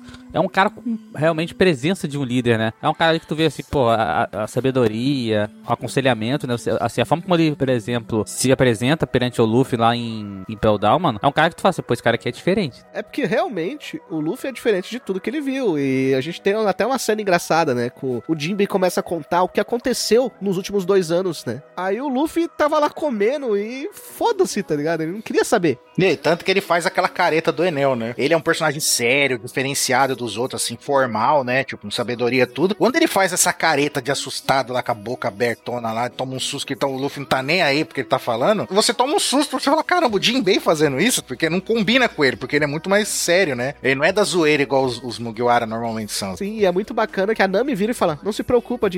A gente ouviu, a gente sabe. Aí o pessoal começa a meio que explicar como o Luffy funciona pra ele, né? Ah, acho que ali a tripulação já meio que sacou que o Luffy queria ele fazendo parte da tripulação, né? Tanto que eles, eles já. Você vê que naquela cena é muito interessante que a tri- própria tripulação começa a preparar o Jinbei pro Luffy. Eles já viram que o Luffy quer ele na tripulação, já aceitaram, e eles já aceitaram o Jinbei na tripulação. Então já tava, né, exatamente, tava preparando ele, né? Ó, é disso pra pior, tá? E o mais bacana, do diálogo, né? De falar assim, não, a gente tem. Fica tranquilo que a gente ouviu e a gente, tipo, ouviu dele, vim da, da Nami, que é porque é aquela história, né? Tudo que a Nami passou, de certa forma, foi culpa do Jinbe. Ele pede desculpa pra ela, né? Porque ele ficou sabendo que o, Arlong tava causando no, no East Blue. E ele, como era o antigo capitão, de- era o imediato do bando que o Arlong era subordinado. E depois passou a ser capitão do bando que o Arlong era subordinado. E ele ficou sabendo, e ele não foi lá, e tudo que a Nami sofreu meio que é culpa do, do Jinbe. E ele pede desculpa pra ela por não ter ido lá. Ele foi conivente, né? É, exato, ele foi conivente. A cena do Sandy, com sangue nos olhos, pra dar um pau no Jinbe, sabendo que ele ia... O Sandy já tomou um cacete ali, mas... Ah, será que ia? Cara, o Jinbe é um, chi- é um Shichibukai, cara. Sabe? Ele não é qualquer um. E outra, o Jinbe ainda tem a questão de... Ele fica mais forte na água, né, cara? Ele podia jogar o, o Sandy pra fora da bolha, sabe? O Jinbe, ele é forte, normal, na terra firme, e na água ele é o triplo. Ele é absurdo. Exato, ele tem aqueles tiros de água lá que escorre água da mão, assim, e dá um. Joga uma bolinha de água, tipo, é um tiro, né? É, eu não sei que lá, karatê, qual é o nome que eles dão? É. É o Karate do Tritão. Karate Tritão. Kyojin, Kyojin, Karate.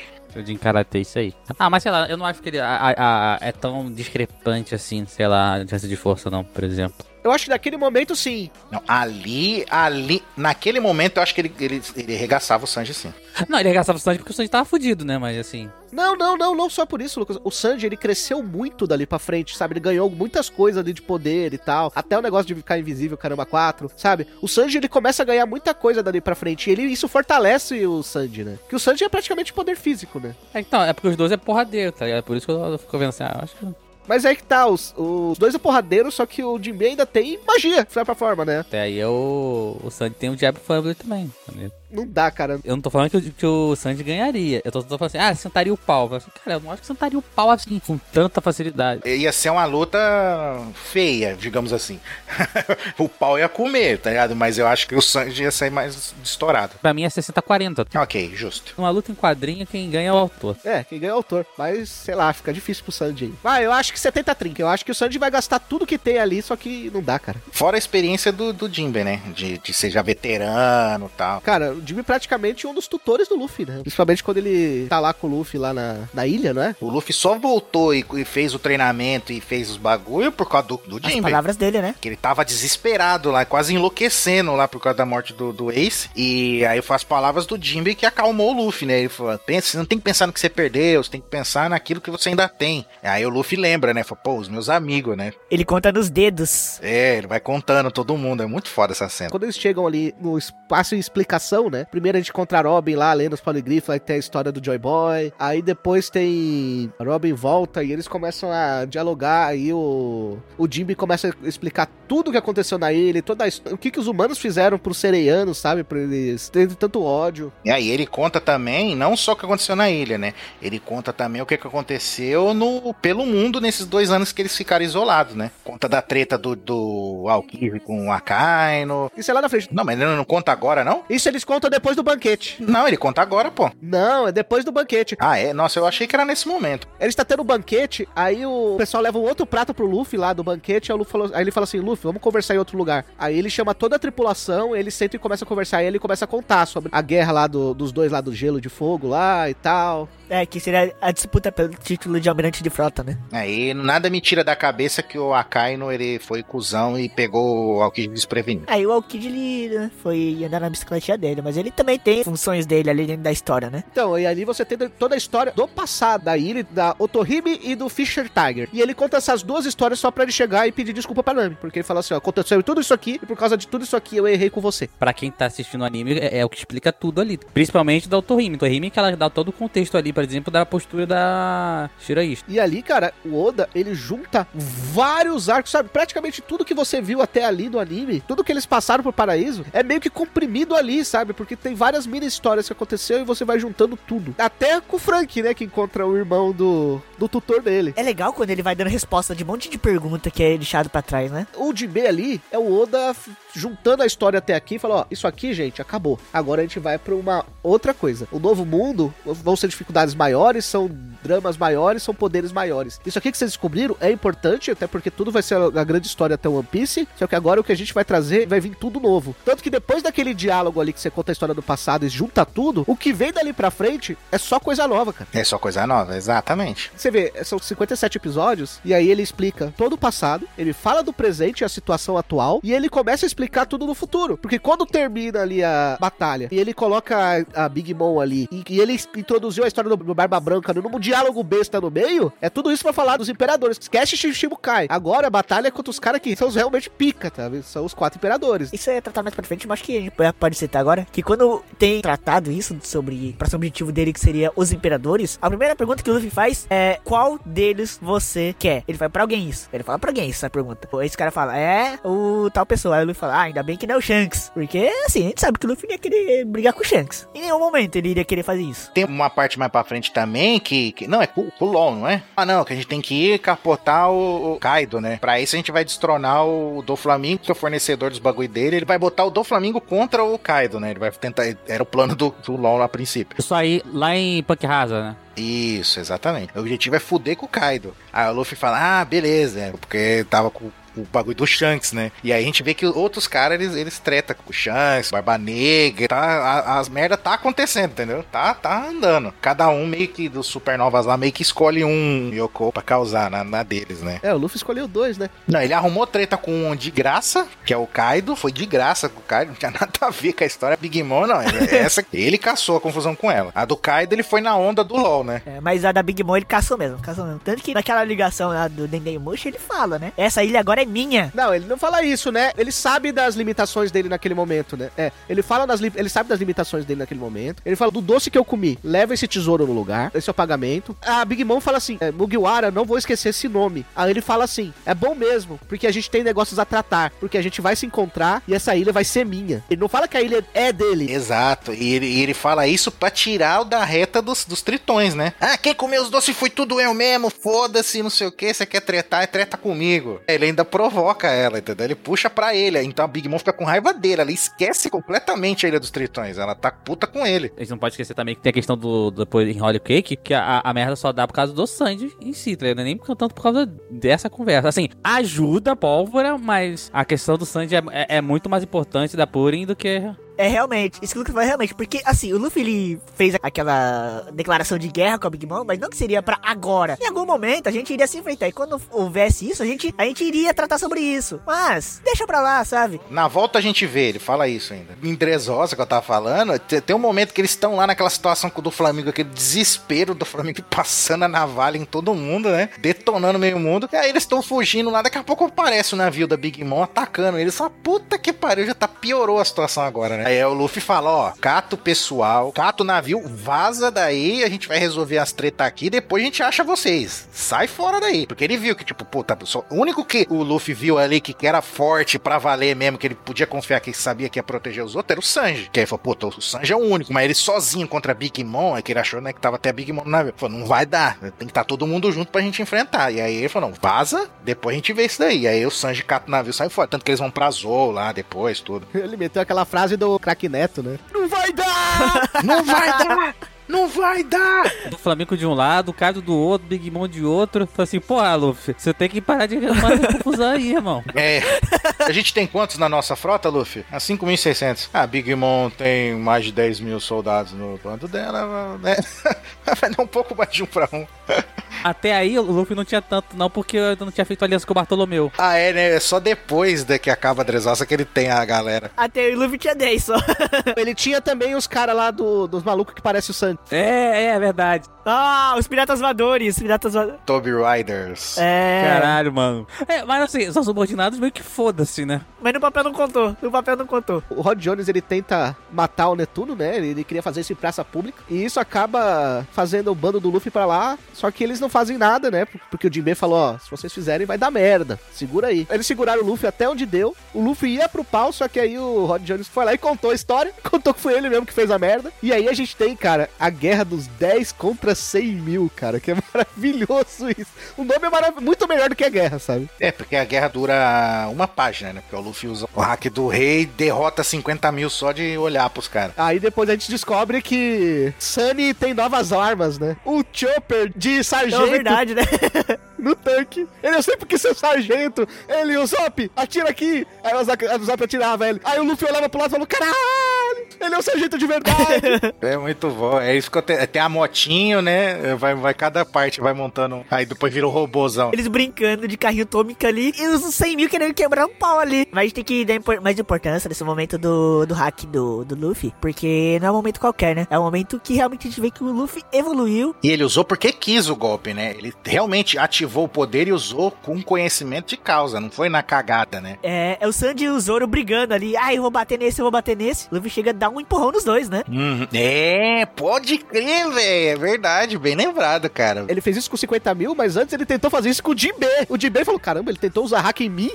em mim? Ele tentou usar hack em mim? É sério mesmo? Dou-lhe um tapa, moleque. Então o cara tem tretão aqui. Se vou lá pro superfície de novo.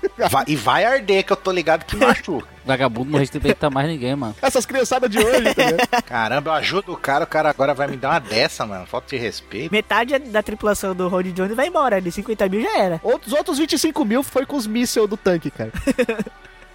Né, foi, foi o pessoal zoando, né? Cara, na moral, podiam ter deixado só o tanque, porque o robô não serve pra nada. Não, agora eu preciso unir. Aí é o tanque, aí é o tanque pá, e vira as perninhas, pá. Não, aí a moto, a moto vai, tá, encaixa, vira, vira o, o, tronco e o braço. Aí o outro veículo, não lembro qual que é lá, e vira a cabeça. Aí, ah, o Frank Shogun é tudo, um robô gigante. Alegoria, né? Até os tritões lá do Rod Jones fica, fica feliz de ver. Puta, um robô gigante, que foda. Aí, aí a piada do Oda, né, que as garotas não gostam de robô gigante, fica todo mundo olhando, as mulheres ficam olhando assim, tipo, não vejo graça, tá ligado?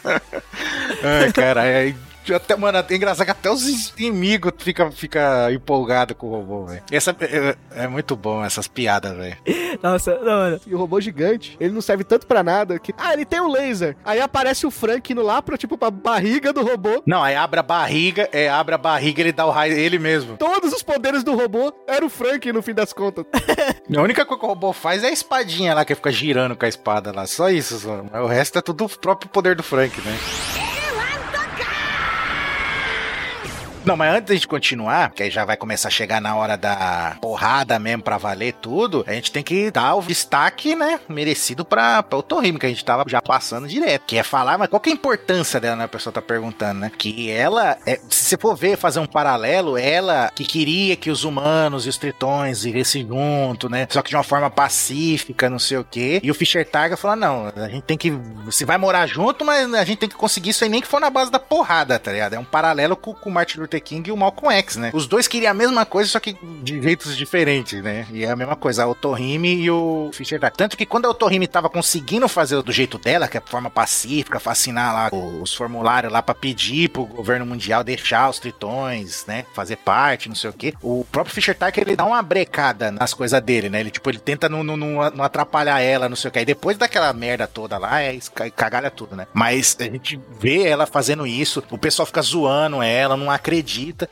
Só começa a dar certo de verdade quando essa atitude dela, né, ajuda de fato num momento que ia dar uma merda geral pro Reino dos Tritões, né? Que tá vindo um navio lá de um Tenryubito. O navio é atacado pelo monstro marinho, se eu não me engano. E aí cai lá na Ilha dos Tritões. E ela salva. Os caras queriam chegar lá e regaçar os Tenryubito, que são filha da puta, né? E ela fala: não, é, é, se ele tá precisando de ajuda, vamos ajudar. E ela salva o Tenryubito, tá ligado? E até esse momento a gente tá ligado que eles são filha da puta. Não tem um que salva. E ela, não, vamos lá, vou ajudar ele a voltar. E o Tenryubito ainda fica querendo bater nela, fazer os negócios, não deixa. E aí ela ajuda ele. Por ela salvar a vida dele e tudo, aí esse Tenryubito ajuda ela a ter uma chance de fazer a mudança lá delas, do Tritões. E depois esse Tenryubito aparece de novo, mas aí já é mais pra frente, já que a gente vê. Exatamente. Essa história desse Tenryubito não acaba aí não, né? Ele tinha ido lá para buscar todo mundo que o Fish Target tinha soltado, né? Todos os escravos. Isso. E é legal que ela pede para todo mundo assinar uma petição, né? Um abaixo assinado para pra eles viverem em conjunto, né? Com os humanos, né? Pra mostrar que eles apoiavam os humanos viverem em conjunto com os sereianos e tal. O problema é que o outro lado não estava tão afim de fazer isso e a gente descobre que o próprio lado também não, porque a traição do Rod Jones no fim das contas foi que ele era tipo um soldado ali do exército, ele pegou, pediu por um humano queimar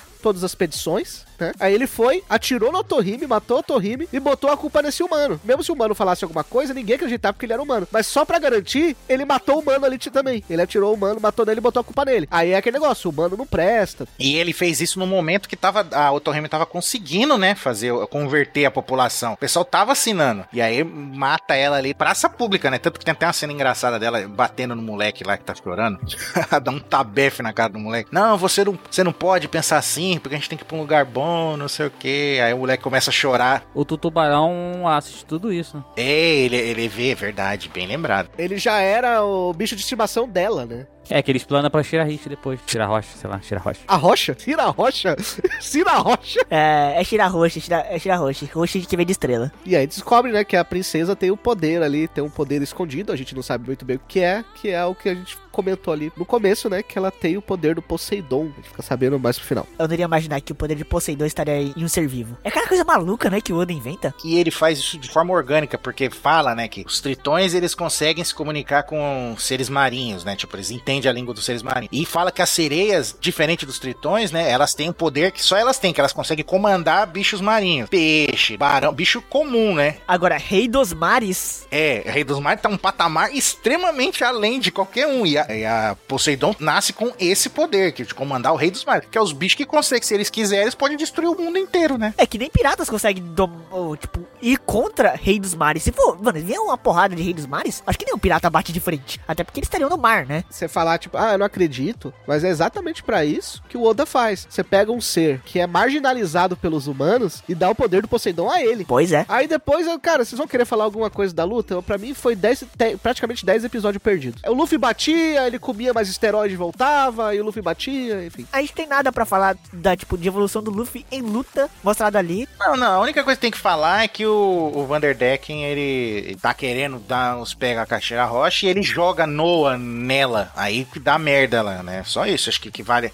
É um animal, é um animal esse cara. Quero pegar a princesa, qual é o jeito de resolver? Vou jogar um navio gigantesco. Ah, vou jogar um navio, um navio que é maior que o reino inteiro nela. Vou pegar a princesa, kkk, vou tentar matar ela. É que tem o poder, né, de tocar nas coisas e jun fa- fazer juntar, né? É, ele com uma mão ele toca, ele toca e trava, tipo, a mira em uma pessoa, e com a outra mão ele arremessa aquele negócio na pessoa. É, como se fosse um imã. É, aí ele tocou na, na Shira Rocha quando ele era criança, nesse momento que o, que o Rod Jones atira na Otohime, começa a querer essa maluquice, ele passa do lado dela e toca nela. Tarado de ser preso. Apalpa ela. E aí depois ele. Tanto que ele usa luvinha pra não tocar em mais ninguém, pra não perder esse poderzinho dele. E aí ele fica atacando coisa nela. Aí ele taca o navio nela. É muito coisa de doente, né? Tipo, ai, não vou lavar mais a mão. Não, ele é muito doente, velho. É o limite daquela famosa frase, né? Taca a mãe! Saca a mãe pra ver se quica. Taca a mãe pra esse Kika. O cara pegou essa frase da mãe e levou ao extremo, né? Não, quem levou a mãe foi o Rod Jones que matou. É. é... O, o, o, e o foda é que que acontece? A luta, whatever, né? A gente sabia que, que eles iam vencer, né? Porque esses caras são muito bosta. É, é- é bem que o Raul falou. É aquele tipo de luta que, tipo assim, o protagonista vai lá, bate no vilão, aí o vilão, haha, você não viu todo o meu poder? Aí o protagonista vai lá e mete a porrada de novo. Aí, hahaha, mas você não, não viu, não estou surpreso com suas habilidades, mas agora eu vou mostrar minha carta na manga. Aí vai lá, apanha de novo. Você é realmente surpreendente, mas isso não é tudo. Eu tenho a minha transformação final. Aí o protagonista bate de novo, sorei obrigado a mostrar tudo que tenho. Aí, aí eu falei, porra, não era a versão final há quatro versões atrás? Exatamente, cara, que ele faz. E Luffy de boaça, né? O anime, essa parte me irrita, sabe por quê? Porque no mangá foi assim, eles estavam lá lutando, aí o Luffy dando um cacete nele, igual a gente tá falando aí, um milhão de formas, ele apanhando, apanhando, apanhando. Ele chega, vou no Noah. Aí ele vai lá no Noah, dá um tapão no, no, no Vanderdeck, o Vanderdeck desmaia, aí desativa o poder, só que o navio tava em cima da cidade. Aí o navio começa a cair aos poucos começa a esmagar a cidade. Ele fala, é, eu queria fazer isso o tempo todo, né? Com vergonha, assim, né? Eu queria fazer isso o tempo todo, destruir a ilha dos tritões, né? Sabe? Olhando de lado, assim, com vergonha. Aí o Luffy vai lá dar um meia dúzia de tapa na cara do Rod Jones, ele derrotado, aí o Noah continua caindo, aí ele tenta destruir, né, o Noah, né? No anime não, é no anime, o Luffy vai lá, bate no Rod Jones, aí o Rod Jones morde o Luffy, aí joga o Luffy pra fora na água, aí o Luffy volta, aí ele bate de novo, aí o Luffy quase não consegue derrotar. Eu falei, mano, o que que aconteceu aí? É a mesma Toei que fez na Mekuzen, cara. Ah, tá, entendi. Por um momento eu tinha esquecido esse detalhe. E agora sobre a parte da história, outra parte importante. É aí que a Madame Charlie achou que iria ser destruição da Ilha dos Tritões. É, ela achou que, foi, que seria isso. E pelo contrário, o Luffy salva.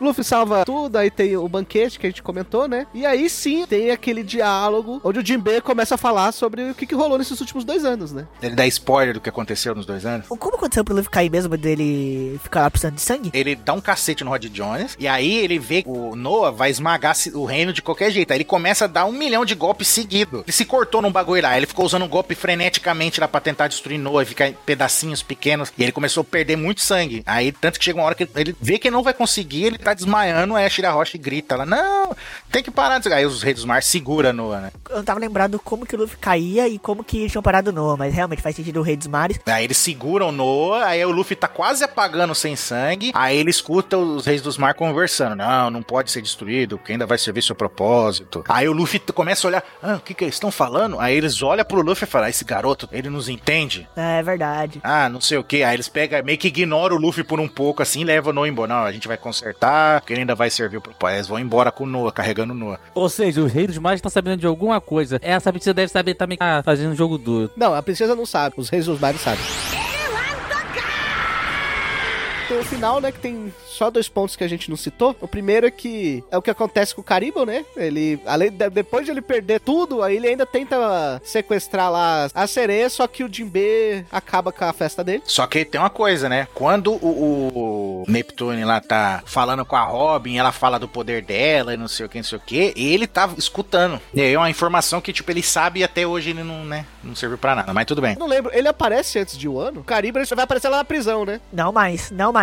Ele aparece na história de capa, mostra ele, depois que o Jinbei deu uma coça nele, aí mostra ele caindo numa ilha lá. Aí na ilha tem um cara que é tipo Che Guevara, assim, isso aqui é a cara dele. Aí tem uma bandeira lá, e os caras acham que é o cara que voltou, o revolucionário, o cara tipo, tipo Che Guevara, que voltou. Aí os caras começam tipo, ah, o nosso líder voltou. Aí começa a punhar ele pra lutar com os malucos. Aí começa uma confusão lá. Aí tem uma veinha, não sei o que. Aí no final ele pega a fábrica de arma dos caras lá e rouba pra ele. E aí tá com essa porra de arma, de fábrica de arma lá nas lamas dele lá e sabe o bagulho da Shirahoshi e depois só em um ano ele aparece de novo, preso. E o outro não é tão importante, mas eu achei super maneiro, que é as crianças pedindo o chapéu do herói. Tipo, vem, o pessoal vendendo lá, tipo, ah, o chapéu do herói, do Salvador, não sei o que. Tem aquele momento que o Luffy chama o Jinbei pro bando, aí tá fazendo a transfusão de sangue. É na transfusão. Mano, esse momento é bonito, cara. Esse momento da transfusão de sangue é bonito demais. É, não, e aí o pessoal ainda fala, não, mas é a lei, a lei não permite ao Jinbei, foda-se. Não, ele só falou isso. Ele falou assim: ó, a lei não permite ele. Eu sou um pirata. Eu sou a lei. É, é, eu sou pirata. É. Que, que, por que eu tenho que respeitar Acabou, pirata? acabou. A lei, que respeitar a lei. Enquanto o sangue tá indo do Jinbe até o Luffy, começa a passar várias cenas do passado, da história dos tritões, né? De como eles foram maltratados, de como o Luffy ajudou cada um dos tritões. Aquele sangue vermelho co- percorrendo ali não significa só que tá passando sangue pro outro, mas sim que de, de uma espécie para outra, e ambos compartilham o mesmo sangue. Ambos são iguais. E aí nesse momento o Luffy ele fica feliz. E ele fala: Jinbe, entra pro meu bando. Aí depois ele chama ele de novo, né? E aí ele fala que não pode, que tem uns negócios pra resolver. Que ele tem pendências ainda. Isso desemboca naquela cena de Wano, cara. Aquela cena que o Jinbei apareceu o Wano falando: Meu capitão, estou aqui. Eu quase chorei, mano. Na moral, velho. É foda demais, mano, é muito foda. Resolvi minhas pendências. Nossa! Quando ele vai lá se desligar do bando da Big Mom, né, ele fala: tô aqui pra me desligar oficialmente de você, porque agora eu sou subordinado, membro dos piratas do Chapéu de Pai. Ele fala com todas as letras. É, Big Mom fica putaça e fala: beleza. Ah, né, então vamos jogar um joguinho aqui. Você vai desistir, então você vai arrancar a sua vida ou não sei o que, aquele poder dela, né? Aí ele só olha assim, ela usa o poder, não funciona nele, porque ele não tem medo dela, mano. É muito foda. E aí quando ele volta, que ele fala: meu capitão, essa cena aí, né? É permissão pra subir. Ele fala, ele fala uns bagulho assim de, de coisa de pirata mesmo, né? Quando ele vem, né? É muito foda.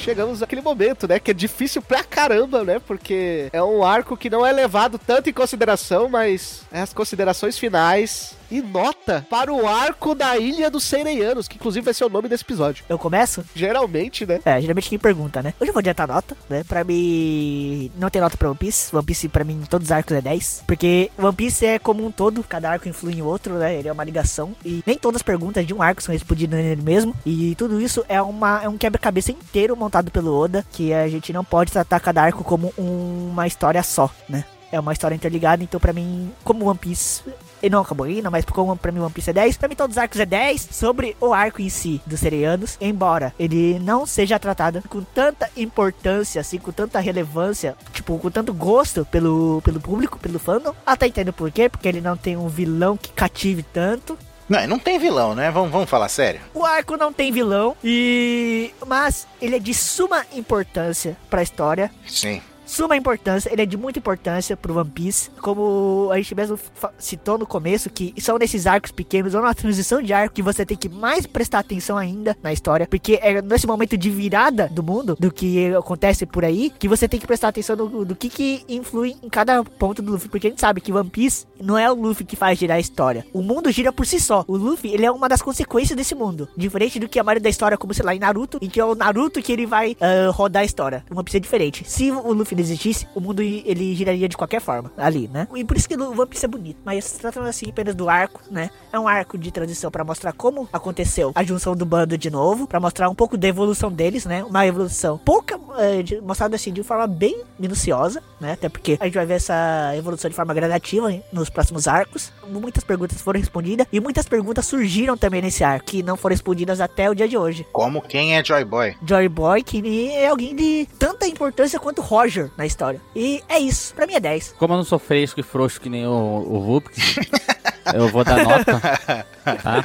É, pra é. mim é um arco bem, bem completinho, é um arco assim que ele dá muita informação, mas ele peca em alguns detalhes, né? Pra mim, as piadas, o vilão, entendeu? Já que eu tô avaliando o arco como um todo, ele tem falhas sim, entendeu? Ele tem algum, algumas debilidades, né? É, eu acho que o começo dele ali com piada do Sandy, aí depois você vê um vilão chato, um vilão muito fraco, muito fraco provavelmente, acho que junto com Fox, é, de novo, eu, eu, acho que são os dois momentos que de mais decisões equivocadas do Oda são, são essas mesmo, entendeu? As informações dele são de fato muito importantes, deixa muita coisa em aberta, muita coisa que vai te empolgar, vai te excitar, vai te deixar com aquela curiosidade para continuar é, acompanhando a história, né? É um arco que, pô, de certa forma, adiciona mais um membro do bando, então, pô, querendo ou não, esse fato engrandece bastante, mas, enfim, quando tu analisa o todo, é um arco meio narrativamente com alguns problemas, entendeu? Botando na balança os pós e os contras, eu dou uma nota 8 para Arco 2 Homens Peixe de One Piece. É por isso que a nota dele não conta. É a nota de corte, tá ligado? Você falou Homem Peixe. É. eu ia falar, concordo com tudo que você disse, mas você falou Homens Peixe no final, aí você anulou. É porque eu tô querendo fazer com o contratinho com a, com a empresa aí, entendeu? Aí tem que falar de. Ah, com a tá. empresa aí. É. com os caras aí. no esquema do arco, cara, ele é extremamente importante.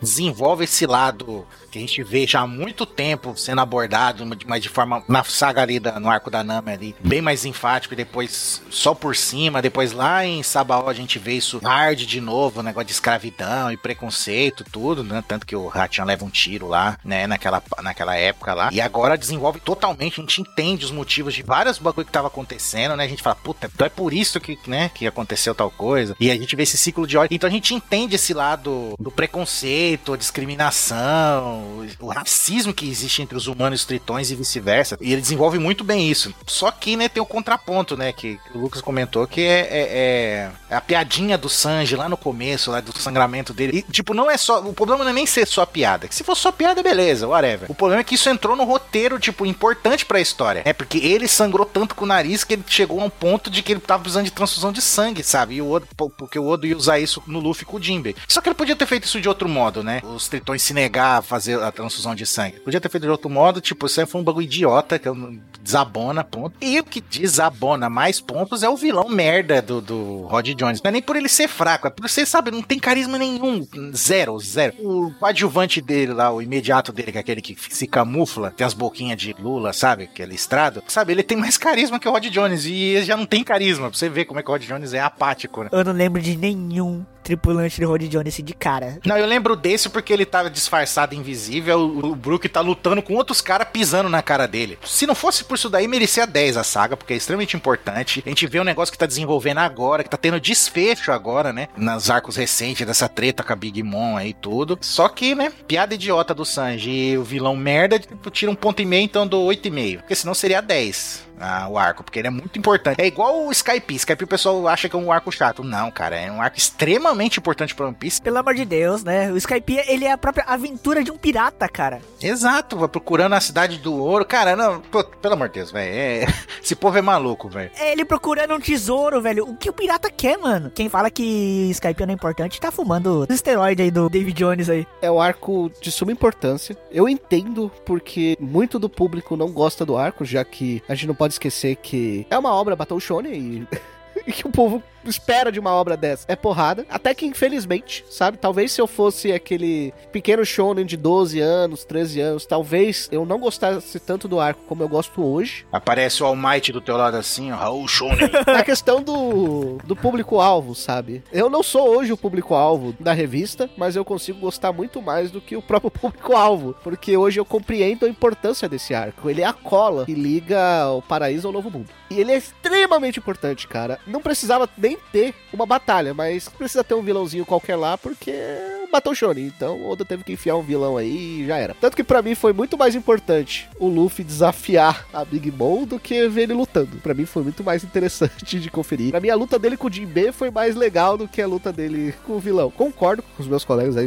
é, sobre algumas coisas, alguns modos de se tratar alguns pontos citados, sabe? Algumas piadas e tudo mais. Eu acredito, né? Mas isso é só eu acreditando, né? Eu não tenho ali o roteiro do Oda. Eu não sou o cara que tá morrendo, tá ligado? Que o Oda veio contar o final de One Piece. é... ah, velho, essa teoria. Toda semana tem um, né, que ele conta, né? É. toda, toda semana. Aí eu, eu, acredito que a história do Sanji não acaba ali, sabe? Eu acho que vai ter alguma coisa, porque não é possível que o Oda vai fazer um, um roteiro tão bom com todos os outros personagens para cagar logo no Sanji, sabe? E todos os, os, personagens ali de One Piece, ele tem um fator de evolução. Então eu espero que eles melhorem. Não melhorou ainda. Então fica só na expectativa. Como eu tô na expectativa, eu vou também tirar um ponto por causa disso. Mas acho a história fenomenal. É opção minha, tá, gente? Eu falando, tá? Cada um tem o seu gosto eu gosto muito mais desse arco do que o Thriller Bark. Eu acho muito mais interessante esse arco do que o Thriller Bark, que tem muito mais pancadaria e tudo mais. Não, mas Thriller Bark é criminoso, né? Não, mas Thriller Bark a gente sabe que, né, ele é um pouco inferior, assim, nessa questão. É importante também, mas, né, ele não trata tantas questões importantes, assim, pra essa história, pra revelação da história, do que como a Ilha dos Serianos foram, né? Eu tenho um orgulho tão grande quando eu vejo o Vupix falando Ilha dos Serianos, cara. é porque é o nome correto. Então, a minha nota pra esse arco é 9, e juntando as notas aqui, a gente fica com 8,9 pra esse arco de One Piece. Olha aí que beleza. E você, não gostou da nossa nota? Gostou? O que, que você acha do arco da Ilha dos Sereianos? Deixa aqui seu comentário ou no Spotify ou manda aquele e-mail pra mda.nsvmundogeek.com.br. Quer nos ajudar? Agora você tem como. A gente tá ali no PicPay e você pode acessar de uma maneira muito fácil lá no Twitter do MDA. Agora no Twitter, na timeline, tem um botão lá que você clica e pode apoiar o projeto. Exatamente. Pode ajudar a gente aí a pagar um editor para quando tem um podcast que tem duas horas e meia de HAL. É, amigo, não é fácil não. Ah, e vocês podem me seguir no Twitter também. Eu também, eu também. Sigam o Ansem e o Vulpix e o Lucas no Twitter aí, certo? Nós ficamos por aqui. Até o próximo episódio. Tchau. 支えられや しないだろう。無尽蔵に膨らむ気持ちは同じ場所で同じ目線。